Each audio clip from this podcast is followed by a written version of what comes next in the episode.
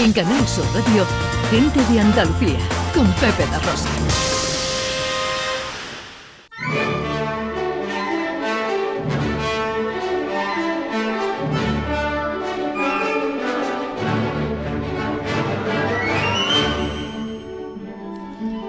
Producciones radioteatrales Gente de Andalucía presenta Escenas de Andalucía. Una recreación radiofónica de los episodios de la historia de Andalucía. Con el cuadro de actores de Gente de Andalucía. Hoy con la participación estelar de María Zaragoza. Escenas de Andalucía. Capítulo 89, Andalucía Oscura. Esta historia es, ha sido o será de Halloween. Tiene lugar a finales del siglo XIX en Andalucía, pero no en la Andalucía luminosa y sonriente, sino en la Andalucía oscura de noches y tormentas, de diablos y fantasmas, de cementerios y ladrones de tumbas, bajo la luz de una luna que asoma entre las nubes.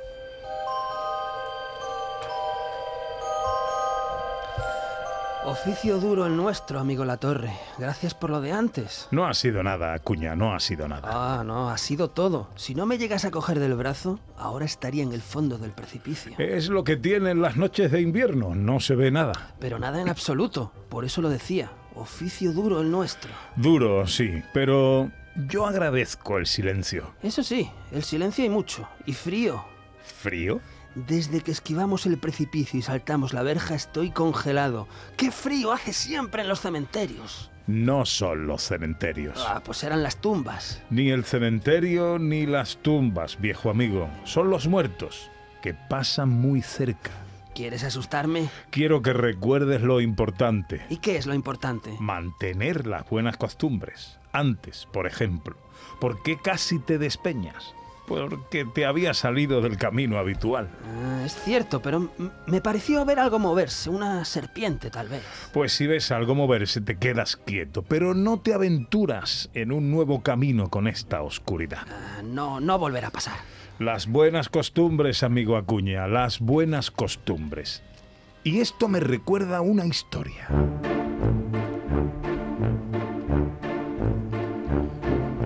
Hace unos años, no demasiado lejos de aquí, una bella dama se casó con un adinerado lord inglés. Después de la ceremonia, ambos iban en carruaje hacia la mansión que habían hecho construir.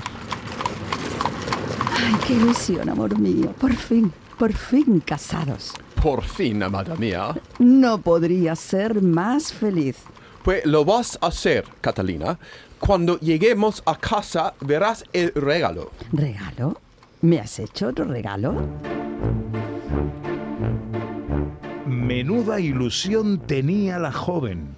Imagina sus ojos, grandes y brillantes, además de casarse con el amor de su vida y ya camino de vivir en una gran mansión, iba a recibir ese ese gran regalo. Flores. Imagina el rostro de ella al comprobar que todo el campo exterior que rodeaba su mansión estaba rodeado de un extenso manto de flores. Flores que habían sido arrancadas y llevadas hasta allí. Flores. Catalina pronto comprendió lo que había sucedido. John, su prometido, desconocía la buena costumbre de atar las plantas y flores de los alrededores. Un momento, un momento. ¿Qué es eso de atar plantas? Eso mismo es lo que preguntó el lord inglés. What's that about tying plants, my dear? Dios mío, John, ¿qué has hecho? I don't understand, my dear. Y el lord inglés, como tú, amigo Acuña, no lo entendía. Pero, ¿qué hay que entender? Lo que hay que entender es que... Has liberado al diablo. What? Are you serious? Es nuestra costumbre, John. Atamos con cuerdas las plantas y las flores porque de esa manera, de esa manera, el diablo permanece atrapado. Pero tú, tú lo has liberado. Oh my god. I didn't know about that. What what can I do now? ¿Y, y, y qué sucedió? Bueno, lo primero fue tomarse una taza de té mientras su esposa lloraba amargamente rodeada de sus criadas. ¿Una taza de té? Ingleses, sí. Pero lo cierto es que después actuó con firmeza. Había liberado al diablo, pero estaba determinado a atraparlo. Para ello, no obstante, necesitaba conocimiento. ¿Y dónde busca uno conocimiento? Te vas, amor mío. I'm going to find the best library, and in the best library, I'll find the best book to fight the devil. Así, el lord inglés cabalgó horas y horas de día y de noche, hasta que por fin llegó a la gran biblioteca de Jerez, dispuesto a encontrar el mejor libro para combatir al diablo. Y así se lo explicó a la, a la bibliotecaria en un día de tormenta. So yes, I, I need that book, and I need it quickly, ma'am, because I need to beat the devil. ¿Así que necesita un libro para derrotar al diablo? Pues tiene usted un problema. Un problem? Un- un- un- a problem? What problem? Nadie ha derrotado antes al diablo. Parece imposible. Y mucho menos con un único libro. Pero al diablo, si se le pudiera derrotar, sería con conocimiento. Así que, estimado señor, ha venido usted al sitio más adecuado. Dicho y hecho. El lord inglés aceptó las recomendaciones de la bibliotecaria y sacó los seis libros más importantes. Alquiló una habitación para pasar la noche y los leyó con atención.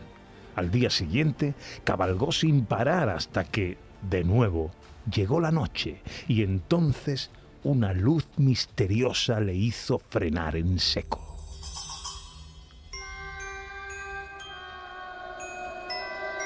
Entonces comprendió que había estado a punto de caer por un precipicio. Oh my god. Al día siguiente llegó a su mansión, pronunció el conjuro y entonces pudo respirar tranquilo, pero Pero... ya no había nadie. ¿Estaba la casa vacía? Completamente. Catalina había muerto de un infarto al corazón la noche antes. Hay quien dice que fue por influjo del diablo. Cierto o no, fue a la misma hora en la que el Lord inglés vio la luz misteriosa que evitó que cayera por un precipicio. ¿El fantasma de Catalina? El diablo la mata, pero después él logra hechizar al diablo gracias a los libros. ¿Y el fantasma de ella le salva la vida? ¿No está lo bastante claro? Ah, tonterías, amigo La Torre. Eh, Eso sería como decir que tú te despeñaste camino del cementerio y después tu espíritu me agarró del brazo para... ¿La Torre? Amigo La Torre. ¿Dónde? ¿Dónde te has escondido? Esta historia es, ha sido o será de Halloween. Tiene lugar a finales del 19 en Andalucía, pero no la Andalucía luminosa y sonriente, sino la Andalucía oscura de noches y tormentas, de diablos y fantasmas, de cementerios y ladrones de tumbas, como este que ahora, solo y aterrado, contempla su propia sombra bajo la luz de una luna que asoma entre las nubes.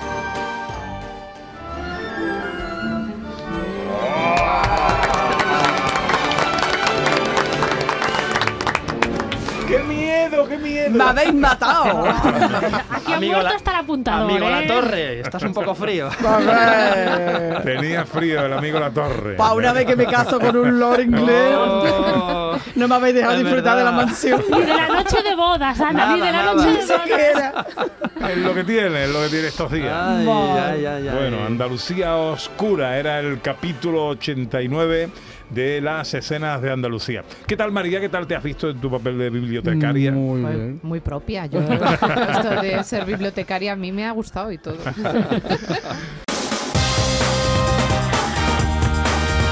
En Canal Sur Radio, gente de Andalucía, con Pepe da Rosa.